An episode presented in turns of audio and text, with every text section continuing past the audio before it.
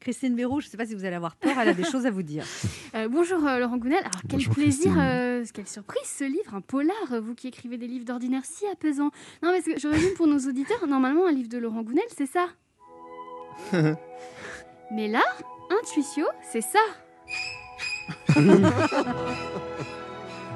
Avec quand même la petite note. voilà, euh, cela dit, vos livres, qui, vos livres là, qui appellent à s'écouter et à se défaire euh, des contraintes, c'est tout aussi euh, dangereux. Combien de fois il n'est pas arrivé ce drame? 15h07. Chérie, je vais lire le dernier Laurent Gounel sur la terrasse. 18h02. Chérie, je viens de réaliser que je ne t'aimais pas, que notre vie de couple est basée sur un mensonge motivé par mes traumas d'enfance et que mon truc à moi, c'est la permaculture. Allez, salut Alors, Cette fois, ce livre Intuition parle donc d'intuition, une faculté que nous avons tous, même si euh, peu l'utilisent. Pourquoi? Eh bien déjà parce que pour être intuitif, il ne faut pas trop réfléchir. Les êtres les plus intuitifs sont donc les animaux et les candidats de télé-réalité.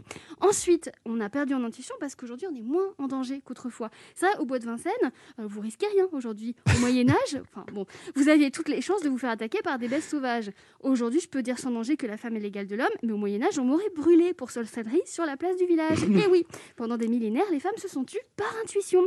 Moi, j'ai beaucoup euh, d'intuition, notamment à l'écoute de deux phrases. Je vous l'ai dit, vous allez être impressionnés. Je sais que c'est pas bon signe quand on me dit un.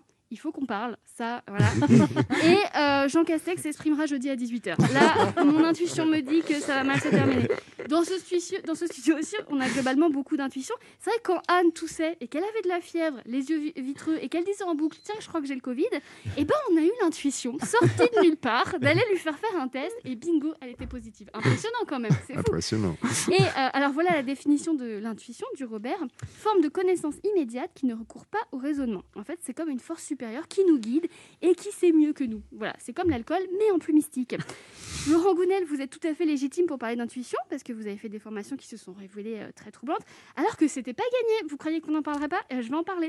À 28 ans, à 28 ans, vous vous êtes lancé dans la fabrication de gants de jardinage fabriqués en Asie et vous vous êtes retrouvé avec 14 000 paires qui ne se vendaient pas. Alors, C'est exact. elle était où l'intuition ce jour-là? Et, et- et à la fois, et à la fois, on m'a toujours dit que pour réussir en littérature, il en fallait une belle paire. Du coup, avec 14 000, c'est normal que vous soyez traduit dans 25 langues. Après, vous avez travaillé à l'amélioration des euh, relations entre les personnes et la recherche de sens dans le monde du travail. J'ai voulu faire comme vous, et moi, j'ai travaillé dans la recherche de sens dans le monde du télétravail. Voici mon rapport. C'est une page blanche, exactement. Voilà, Laurent Gounel, vous êtes bien placé pour écrire des, des textes initiatiques, car votre vie est un parcours initiatique. Vous aviez un papa scientifique très cartésien, vous étiez un enfant très timide, un peu perdu. Vous étiez donc le total opposé de votre père, puisque lui était chercheur et vous, vous étiez complètement paumé. Il vous a fallu partir à la rencontre de vous-même. Euh, Laurent Gounel, moi je vous aime beaucoup parce que vous m'avez appris une notion importante, c'est on est ce qu'on dit qu'on est. Voilà, je vous laisse un petit temps euh, sur celle-là. Euh, on, on est ce qu'on décide d'être en fait. Et euh, dans notre société, on passe notre temps à dire des choses comme Ah, j'ai perdu mes clés, je suis vraiment trop bête. On s'insulte en permanence. Vous, vous m'avez appris à me respecter. Et maintenant, je me laisse plus insulter, ni par moi, ni par personne. Enfin, sauf c'est moi qui, quand c'est moi qui demande, mais c'est personnel. Oh non La citation de vous que je préfère, c'est Le plus grand mensonge des parents à leurs enfants ne porte pas sur l'existence du Père Noël, mais sur la promesse tacite que ces cadeaux les rendront heureux. Moi, ça m'a fait beaucoup de réflexion. Et c'est vrai qu'après, on passe notre vie à consommer et à attendre des cadeaux qui nous rendront heureux. Même mensonge avec le prince charmant. Si vous écrivez un livre sur le sujet, je peux apporter mon témoignage. Mais, parfois, quand même, il y a des cadeaux qui rendent heureux. Par exemple, votre présence ce matin dans ce studio, grâce à laquelle, pendant plusieurs jours, je vais me sentir